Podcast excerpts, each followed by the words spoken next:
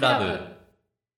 前回、はいはいそのショートショート雑談会の時に紹介した、うん。山川正夫さんを覚えていますでしょうか？はいはい、もちろん覚えてますよ。はいね、愛のごとくとか、はい純文学すごい書かれてるイメージで、私は。うんうんうん。。はいい。その方のね、はいあのー、短編集というか、ショートショート、はい。面白いですよって、ダラクさん言われてましたよね。まあお互いそのね、紹介しようかって言った時に、ちょろっとね、あの、触れていたはい。方なんですけれども、うんうんまあ34歳という若さで亡くなった作家で、はい。まあ前回のね、雑談会の時に、うんうんうんまあちょっとね、あの、作品の内容に関しては、まあ話してなかったかなとそうですね。思うので、まあ今回はね、あの、その中身に少し。触れていきたいなはと思って、はいあの、今回紹介させていただこうかなとうんうん思っております。で、その書籍というのが、はいまあ山川正夫さんの箱の中のあなたという作品でございまして、で、前回はね、あの、長くて短い1年と、まあ一緒にこう紹介をさせていただいたんですけども、はい。今回はこの箱の中のあなた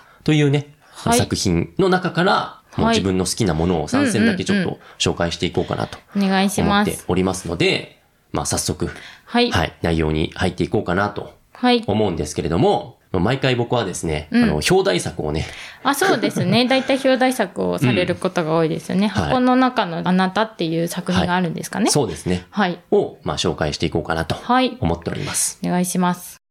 突然、都会風の男から、はいまあ、話しかけられた女性がいまして、うんうんで、男はですね、まあ、首からカメラを吊るして、で、口調と態度から、東京からやってきた観光客だろうと、はい。まあ、そう思ったわけですよ、その女性は。はいはいで、そのね、男が、まあ、話しかけてきた理由っていうのがですね、うん。ここで写真を一枚撮ってくれませんか？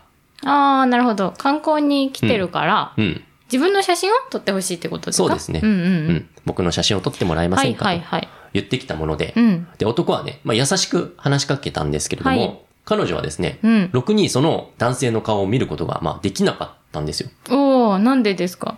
というよりも、はい。あの、今まで一度だって男性の顔を まっすぐに見たことがなかったっていうことが、まあ、わかるんですよ。はいはい。で、まあ、ちょっと内気なんですよねう。ーん。うんはいはい。恥ずかしいってことですまあ、かね。ちょっと内気臆うんう病。んうん。で、まあ、その内気さとかね、まあうん臆病さですよ。があるから、まあ、その相手のことをちょっとまっすぐ見ることができないとはい。いうことなんですよ。うんうん。なので、そういうのが原因かわかんないですけども、うんまあ、30を過ぎた今、今日までも、まあ、ずっとね、一人暮らしのままだと。いうことがわかるわけです。はい。でも男はですね、何度も、まあ、明るい、まあ、声でね、その彼女に、まあ、写真を撮ってもらうようにね、まあ、繰り返しこう話しかけるわけですよ。はい。で、もう彼女も、まあ、恐る恐る、そのカメラを、まあ、相手の顔を見ずに、カメラを受け取って、はいはい。で、はい懸命にぼやけたその男のね、映像を、はい。小さな箱の中の暗いガラス板うんの上に、まあ、捉えようと、まあ、はい熱中していたわけですよ。はいで、焦点があって、うん。で、彼女はガラス越しに、まあ、彼の姿をね、はい。眺め続けるわけです。うん。そう。こうでもしなければ、うん彼女は彼をとっくりと見ることができない。っ。ていう、はいはい要は、普通に面と向かって目を見ることはできないけれども、ガラス越し、要はレンズ越しだと、まあ、相手の顔は見ることができると。うんうん。こうしてカメラっていう箱をね、うん通した中のあなただったら見ることができるってことができる。よっていうことなんですよおしゃれですね。そう。うんうん。で、こうしてね、レンズを覗き続けていた彼女に、はい。男はですね、まあ、まだですかって声をかけ そうですよね。あ切られてないシャッターはね。ずーっとそこで覗い見てるだてたから、けなんだ。うんうんうん。まだですかってはいはい。声をかけられたので、そこでようやく、はい。シャッターを、まあ、押すわけです。はい。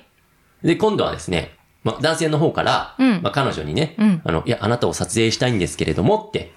話しかけてきたので、はい。この先にね、その海が見下ろせる公園があるので、うん行きますか、って言って、うん。二人は、その夕暮れのね、淡いその銀灰色の中を、はい。その古い神社の裏をね、うんうん回って、まあ、急な斜面に差し掛かったところで、おーおー突然、はい。男がうん。彼女をですね、はい。草むらの中にまあ押し倒すわけですよ。あら。まあ。そう。で、この時ね、まあ、はい彼女は必死で抵抗をして、うんうんまあ、右手に握りしめていた大きな石があるんですけれども、はいそれをもう彼に振り下ろすわけです。はい。すると、うんまあ、男はね、動くことなく倒れて、はい。で、彼女は手に持っていた石をですね、崖の向こうへと投げて、はい。その流れで、まあ、横たわっていた男の背中を押し合って、うんうん。崖から突き落とすんです。おら。はいはいはい。翌日ですね、うん。まあ、地方版の勇敢には、まあ、その胸がね、うんうん乗っていたんですけれども、まあその事件は一週間もした頃には、うん。まあ人々から忘れられて、忘れ去られていったと。。もうなんか自己死として処理されたんですかね。わ、かんないですけど。そううん特に何にもなく、はいはい一週間が経ったと。はいで、もうこれね、あの、どんどんどんどん進んでいくわけなんですけれども、うんうん後藤さん、ちなみにここから一体、うんうんまあ、どういう展開になっていくかと思いますか？まあ別にそこまで、あの、話が長いわけじゃないんです。ショートショートなのでね。はいはいはいはい。短い話なんだ。だうんうんだから、ショートショートだから。はい。ええ難しい。この後の展開どうなるかってことですよね。うん。なんならもうここで終わってもみたいな感じがありますけれども。でも、なんかその、すごい今多分サスペンス脳になってるからかわかんないですけど、はいはい。なんか繰り返しそうですよね。その女性はうんうんうん、その旅行者をはい突き落とすみたいなのを、はいはい。なんか繰り返しちゃうんじゃないですか。ああ、なるほどね。うんじゃあ、その続きいきますね。はい。彼女はですね、その日、いつもの勤め先からの帰り道に、うんうん写真屋によって、現像された写真を手に、帰路に着くんです。はいはい。そこには、うん激しい夕焼けに染まった、にこやかなポーズのあの男の姿が、まあ、映ってるわけですよ。はいはい。自分で撮ったってことですね、す、そう要はです。。うんうん。はい。彼女は、その写真を手に、こんなことを口にします。あはいはい。これでいいの？ね？殺しちゃってごめんなさい？でも、我慢してね。私は生きている人が怖いの。だって、いつどこへ行っちゃうかわからないし、生きている人は本当には私のものにはなってくれないんですもの。このあなたならおとなしくて、決して私を裏切りもしないわ。私たちは騙し合うこともいらないのよ。きっと、あなたも寂しくはないと思うわ。いつまでも一緒に暮らしましょうね 仲良く。やだ。ホラーじゃないですか。えー、なるほどそう。。そう言いながら、うんアパートから差す、そのまあ黄色の光がね、うんうんこう差してますから、はいで眩しくなって、で、カーテンをまあ引きまして、はい。で、何気なくうんカレンダーに顔を向けた彼女。はい。そこで、あ、今日は、一昨年のあの人のご命日だったわ。あー、なるほど。軽くそう言って、はいはい鍵をかけた本棚の一番上の塔を開くと、はい。そこには、はい若い男たちの写真がずらりと並んでいると。もう常習犯だったんだ。えーっと、あの人は何番目だったかしら？そう言って、まあ。彼女はうんうん丘の上の夕映にまみれた男の写真を眺めながら、さも幸福そうな顔をしていたのであったと。これがはい。箱の中のあなたという作品なんですけれども、いかがでしょうか？うん。そうなんですね。そうなんです。って思ってそうなんですよ。最初はそのカメラを通したうん箱の中のあなたなのかなって思ったんですけど、多はい分ラストのオチを聞くと、うん。その写真っていう箱はい。の中のあなたしかっていうことだったのかなとか思いますし、うん。ちょっと怖いですね、だいぶ。そうですね。ですし、なんかザな、はい。なんか山川さうんんのうん作風って私ちょっとこういう感じだと思ってなかったんで、はい。なんていうんですか、どんでん返しじゃないですけど、はいはいはいとかもあるんだって思いました。うんいやもう本当にミステリーの中のどんでん返しみたいな。そうですね。本当に劇的なね、感じなんで。そうなんですしかも短いのによそくこうギュッとしてて、セリフも聞いててね、うんいいですよね。いいですよねだから好きな感じです。描写もすごくね、綺麗なんですけれども。海辺のね、そう、海辺の。シーンも綺麗だし、うんかつ、そのセリフもね、ドキッとさせられる言葉、そんな話が、うん。この箱の中のあなたには41編入っている、41編入っていると。いう、ボリューミー。いや、いいですね。そううん。しだかも読みやすそうな感じで。読みやすい、すごく読みやすいです。うんうんうんで、しかも今読んでも全然面白いと思えるような作品がもういっぱい詰まってるので、はいはい。また。ね、この流れで、はい。あの、二つ目を紹介していきたいないと思うんですけれども、はい。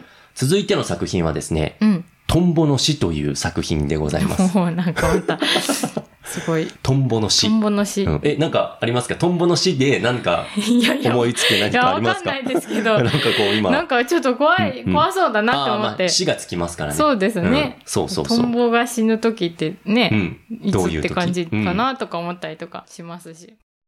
彼女が青年と知り合ったのは夏休みのアルバイトからであった。うんうんうん。彼女はビルの1階にある喫茶店のウェイトレスをしていて、はい。青年は同じビルの4階と5階に広いフロアを持つ電気会社に夏休みの間だけ雇われた、まあ、教師であったう。んうんうん。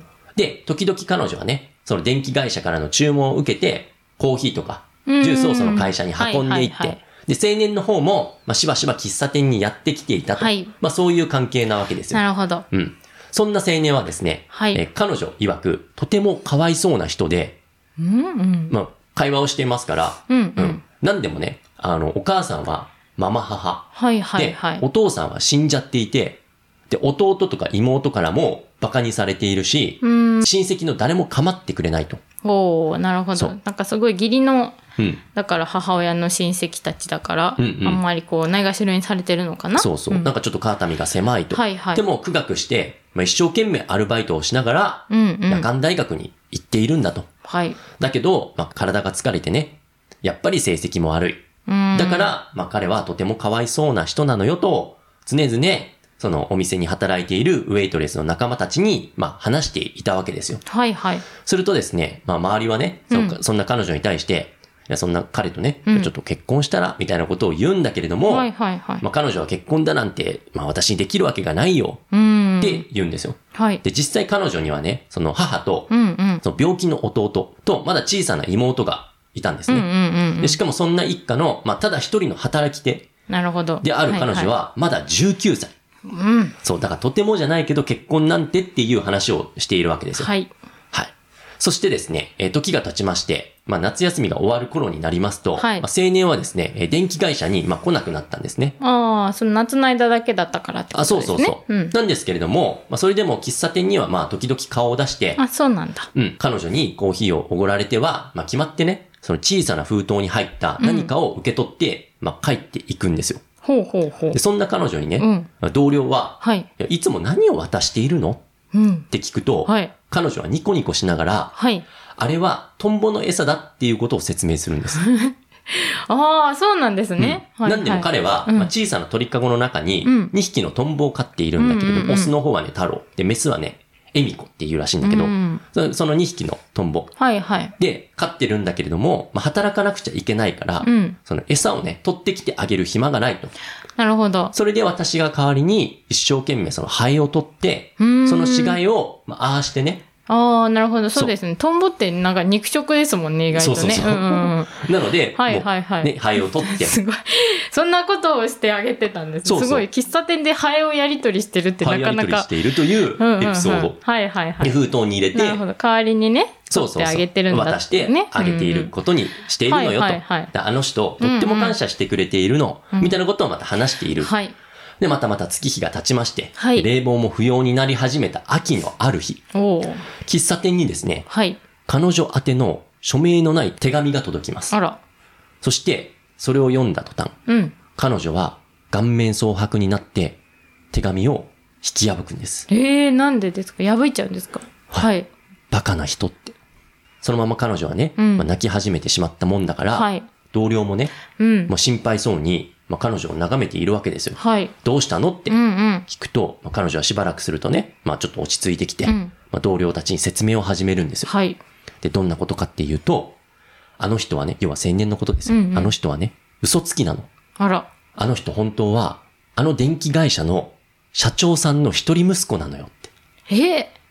私、会社の人たちが話してるのを聞いて、うん。初めからそのことを知っていたの。はいはいはいはい。で、来年大学を出たら、うん。すぐアメリカに留学するんで、その授業の内容をね、知るために夏休みを潰して、あーはいはいはいあそこに来ていたって。うんうん。でもちろんママ母なんかじゃないし、誰からも構われないどころか、みんなからチヤホヤされて育てられていたと。はい。ね。でも、あの人は、家での役目もね、将来もきちっと決まっていて、うん。そのコースから逃げ出すことはできないのよと。はい。で、そんな自分から解放されたくって、あの人は私に、うんそのデタラメなね、情報をね、言ってたんだ。話を聞かせていたんだわって。はいはいはいでも、私はね、うん。あの人の嘘を信じてあげるふりをしていたのと。はいはい。その本当は知っ喫茶店てたんだ。そう、全部知っうんてたんだけども、それをもう信じてあげるふりをしていた。はいはいはいはい。だっ、て、ね、私がね、何かをしてあげられるのは、うんうん。嘘のあの人でしかないんだし、あの人、あーはいはいはい。そう、あの人と私とでは、あの人のそんな嘘の中でしか一緒に住める場所がない。なるほどね。その、本当の身,、身分というか、まあ状態だと、自分なんか全然うん釣り合わないよと思ってるんですね、そうこの方は。ねうん。うん。だから、せめてね、うん来年、あの人がアメリカへ行って、うん私から消えてしまうまで、私は本気でずっとあの人の嘘を信じてあげるつもりだったの。あの人の嘘の中で一緒に暮らしたいって思っていたの。はい。それを今頃ね、うん。騙すのが気が止めて、なんていうことを手紙で送ってきたもんだから、うん。まあ泣き続けてはい。しまったわけですよ、彼女は。で、その時にね、うんその彼女のバッグの口が開いて、はい。膨らんだね、いつもの小さい封筒がね、うんうん。転げ落ちたんですよ。はい。で、その中からうん何かが床にこぼれるんですよ。あら。で、もちろんのことね、同僚たちはう、ん。それを、まあ、灰の死骸ってね、思いますよ。見余ったんですが、うんうん実はそれ、湿った麦茶の出柄だったんですよ。え？つまり、彼のね、嘘の命を伸ばすために、それが懸命に彼女がいつも運んでいた嘘の餌だっていうことに、ここで気づくんですよ。あつまりあ。、うん。彼はうん一遍もこの封筒を開けたことがないんですよ。はいはいはいはいはい。なるほどね。だから、はい彼女も、本当にハエを取って入れてたんじゃなくて、うんずっとそうパックのうん、麦茶のね、はいはいその出柄を入出れて、柄を入れてて、そう。で、それを開けさえしなければ、うん、それが餌じゃないことにも気づかないと。うん。だからそうやってずっとギリギリのお互いの嘘で成り立ったそうそうそう。関係を続けてたんだとそう。いうわけなんですそう。ね。そして、ね、それで、ね、だから彼は一遍もね、はいこの封筒を開けてなかったって。うんうん。そしてね、うん彼女はつぶやくように、まあ、こう繰り返すんですよ。はい。そうね。きっともう、トンボも死んでしまったのねって。おー、はいはいはい。これが。トンボの死というはいはいはいはい。物語なんですよ。はい。いかがですか？あーの、別にこう、どんでん返しっていうものではないんですけれどもなんだか、うんショートショートのいい作品読んだな。ねなんかね、あのーやっぱミステリー的なショートショートの。イメージじゃないですか。やっぱショートショートってオチがもうどうしてもドーンってあるみたいな。はいはい。このね、なんだろう、いい感じのこう、言葉で締めくくられるものっていうの僕は結構好きで、なるほど。うん、トンボの詩。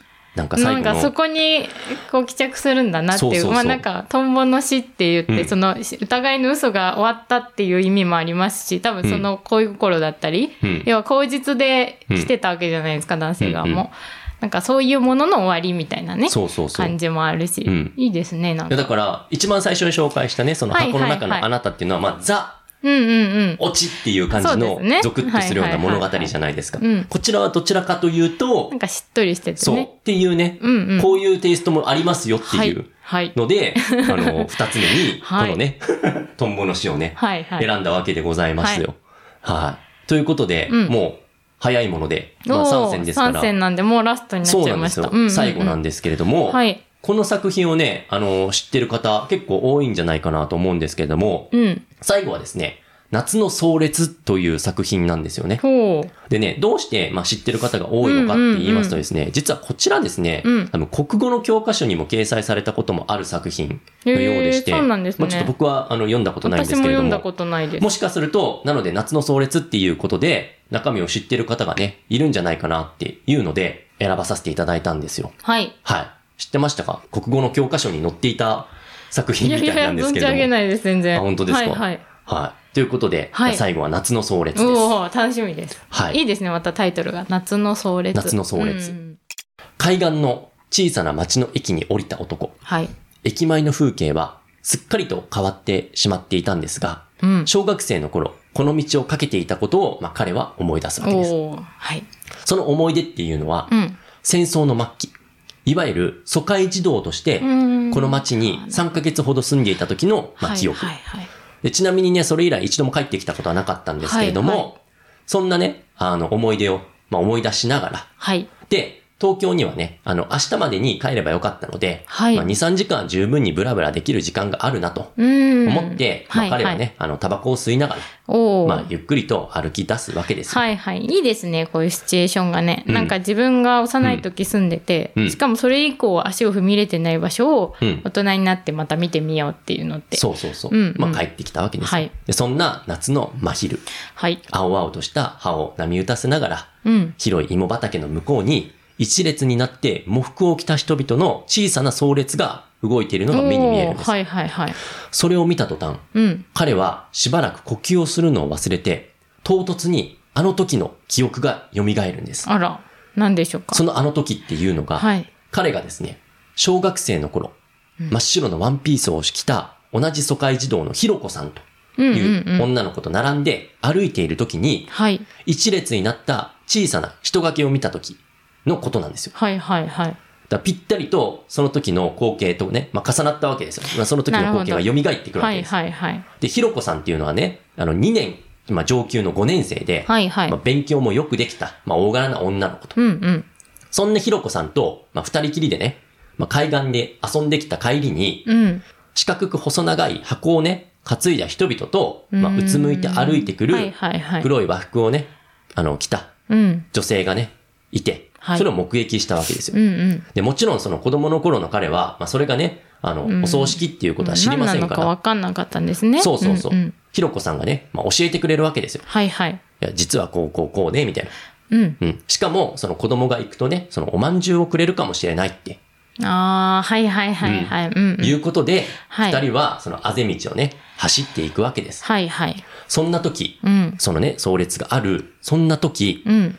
急速な爆音と何かを引き剥がすような激しい連続音が聞こえてくるんです。はい。で、その音の正体っていうのが、はい。関西機。うん。要はその、軍艦に搭載された航空機ですね。はいはいはい換算機。うんうん。で、炸裂音が空中にもう凄まじい響きを立てて、はいまあ頭上を過ぎていくうんんですよ。うんうんうん。でね、実はね、その関西機にとって、まあ、絶好の目標になるのが、その白い服を着た人物。ああ、そうなんですね。そう。んんつまりその時着ていた、ひろこちゃんですねさんの着ていた服、うんうんうん真っ白い服じゃないですか。はい。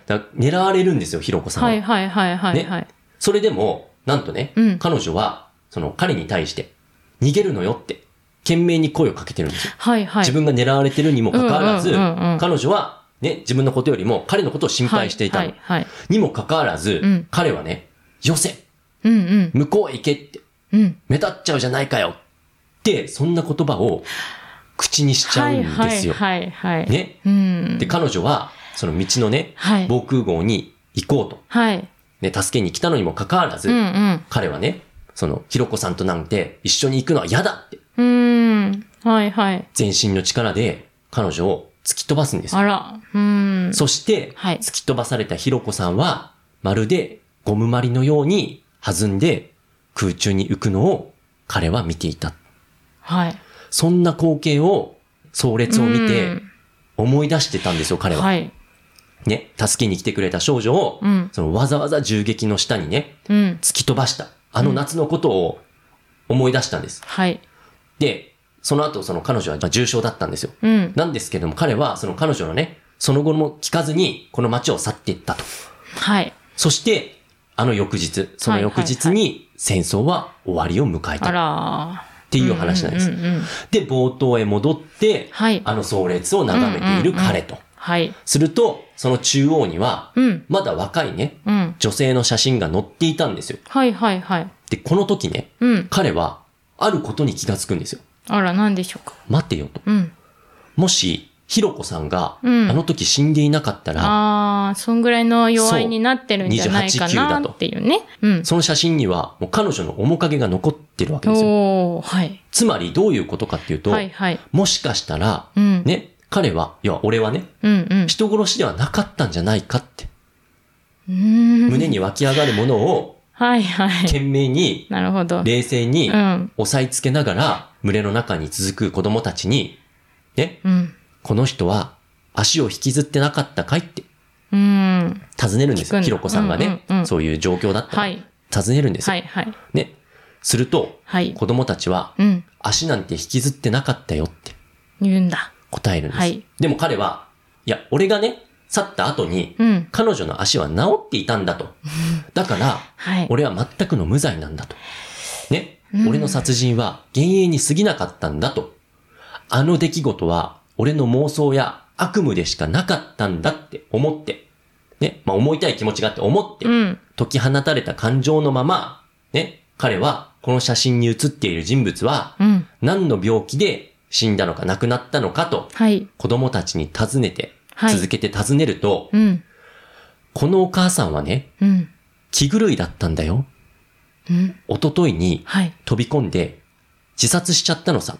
うーんで、。すると彼はね、うん。あ、失恋でもしたのかいって聞くと、はい。バカだなと。うん。このお母さんはもうおばあさんだったんだよって。いや、でも、あの写真うんうんうん。見ると、ね、せいぜい30ぐらいだったじゃないかっていうとはいはいはいはい、実は、ね、写真は、うんうんと昔のしかなかったんだよ。だって、あのお母さん、戦争で一人きりの女の子が、この畑で、気銃で撃たれて死んじゃって、それからずっと気が違っちゃってたんだもんって。それを聞いて、はいはいはい。彼は、なんという皮肉だろうって、う。もう口の中で言うんですよ。はい。あれからね、そのこの傷にうんうんうん触りたくない一心で、うん。この海岸のこの街を避けて、ね、はいはい避け続けてきたのにもかかわらず、うんこうして今日ね、せっかく自分の身を軽くするためだけに、ね、街に降りてきたというのに、全くなんという偶然の皮肉だろうって。そうですね。で、そこを聞くと、うんなんか最初の方にその写真の面影があったっていうのも、まあお母さんだからってことですね。そうなの。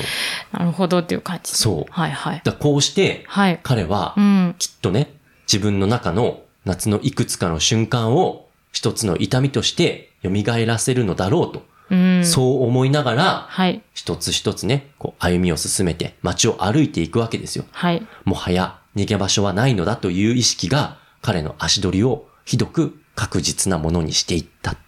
うんこ。ちらがはい。夏の壮烈という話でございますがはいい、ですね。うん。いかがでしょうか？なんかこう余韻が残ると言いますか。そうですね。ですし、うんやっぱまあ物語として、はい。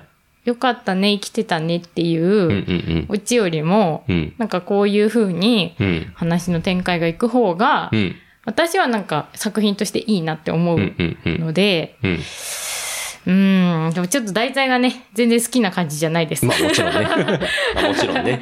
私は全然そう、こういうのは好きじゃないんですっていう感じですけど、うんうんうん。面白いってこうね、あの、声を大にして言うかって言ったらまたそうではないんですけども、はい。まあでもこういう作品、ね、うん。あって叱るべきだと僕は思いますし。ね。うんうん。いろいろと考えさせられるといううなんで、すよ。まあ、実際そのこの主人公の男。が、その、幼き日にですね、うん。ひろこさんを突き飛ばしてしまうっていう、うんうんうんその心情も、うん生き残るっていう感覚でいくと。もうね、なんていうんですかね、その、うん選択肢として入ってても。まあ、みんなもしかしたら入るかもしれない選択肢というか、うんだから、なおのことこう。辛いっていうか、うん。うん、なんとも言えない気持ちになるというか、うんうんうんいろいろ考えてしまいますよね。そうですね、で。そうやってなんか考えさせられるようはい。うんうんなうん。話そうなんですね。がもうショートショートとしはい、てはい。描かれているというんううん凄さ。すごいですね。うん。本当にね、まあ、読んでて、おーってこう、やっぱ記憶に残るというか、そうですね。一度読んだら忘れないお話だと思います。そうなんですよね。はい。で、実際、このショートショート、うんうん。まあ、作品っていうのは、まあ、40作以上あるんですけれども、はいはい。あの、もちろんね、その、予感っていう作品とか、うんうん。あと、偶然に乾杯っていうのは、うんうん。本当にいい意味で、まあ、ザ・ショートショートっていうか、要は最後にどんでん返しがあるような、うんうんうんうん。まあ、要は箱の中のあなたのような、まあはいテイストであったり、まあ、それ以上のね、こう、最後一言でうんうんこう、ひっくり返ってくるはいみたい。なものもね、まあ、もちろんありますし、はいはいはい。面白いんですけれども、うんうん。まあ、個人的にもすごい好きなんですけれども、はいはい。ね、印象に残るというか、っていう意味ではうん、やっぱこういったね、夏の壮烈であったりとか、はいはい。でも、それで言うと、夏の壮烈もかなり、その、はい。どんでん返しではあると。もちろんそうですよね。だってまさかその、うん。運ばれてる女性うんうが、その写真と全く違う年齢だって思わないじゃないですか。はい。だからそういう先入観をこうね、うんうん。逆手にとってそういうお話をねして。るから、すごいミステリーっぽい作りではありますよね。で、実際その時代を考えると、ない話ではないじゃないですか。ね写真が残ってないっていうのもうんうんうんうん。だからもうすべてちゃんと辻褄があった上で、うんこういう話を展開されるとい、すごいうですね。そう、凄さ。しかも、はいあの、このね、あの、作品のほとんどがですね、はい。あの、1960年代前半から下手をするとね、あの、50年代っていう作品もうんうん。あるわけなんですけれども、あの、まあ、今ね、3つ紹介させていただいた中、うんうんうんうん本当にね、あの、どれも、もう色あせないなというか、そうですね。今読んでも。そう、本当新鮮味がある作品群ではい。あって、あの、前回もね、ちょっと話はしましたけれども、最近あの、ちくま文庫からはいはい刊行されていて、はい。今読んでも、最近の作家さんなのかなって。うんうん。まあ、僕からするとね、うんうんあの、新鮮味がある作品群で、はいはい。うん。で、そこがまたね、すごいなとはい。思うわけでうすよ。んうん。ちなみにね、はい。あの、こちらの、その箱の中のあなたといううんうん作品の、まあ、最後ですね。はい。に、星新一さんと、はいはい。あの、鈴木道夫さんと、あの山川正夫さんのあの座談会っていうのも収録されていますすので。ごい、こう、ショートショートの皆さん神様みたいな方たちが。そうです、そうです。ねなの一度にで、返してる。本当に、あうんの、ショートショート好きの方はね、ぜひ買って、このえね、ーそ座談会をね、読んでみていただきたいなというのが、さんと鈴木一夫さん山川正夫さんのの 座談会。熱いですね。そうなんですんはい。はい冒頭、うんうんまあ、少しちょっと触れてますけれども、はいまあ、全2巻構成はいでして。まあ、その墓の中のあなたと、で、2巻目の、まあ、長くて短い1年。うんうんうんまあこちらもですね、大変もう濃い中身になっておりますので、うんうんあのぜひね、もう合わせて、はい。あの、読んでみていただければ楽しいのかなと思います。はいということで、まあ、今回は以上となります。はい。最後までお聞きいただきましてありがとうございありました。がとうございました。それではまた次回、さようなら。さよなら。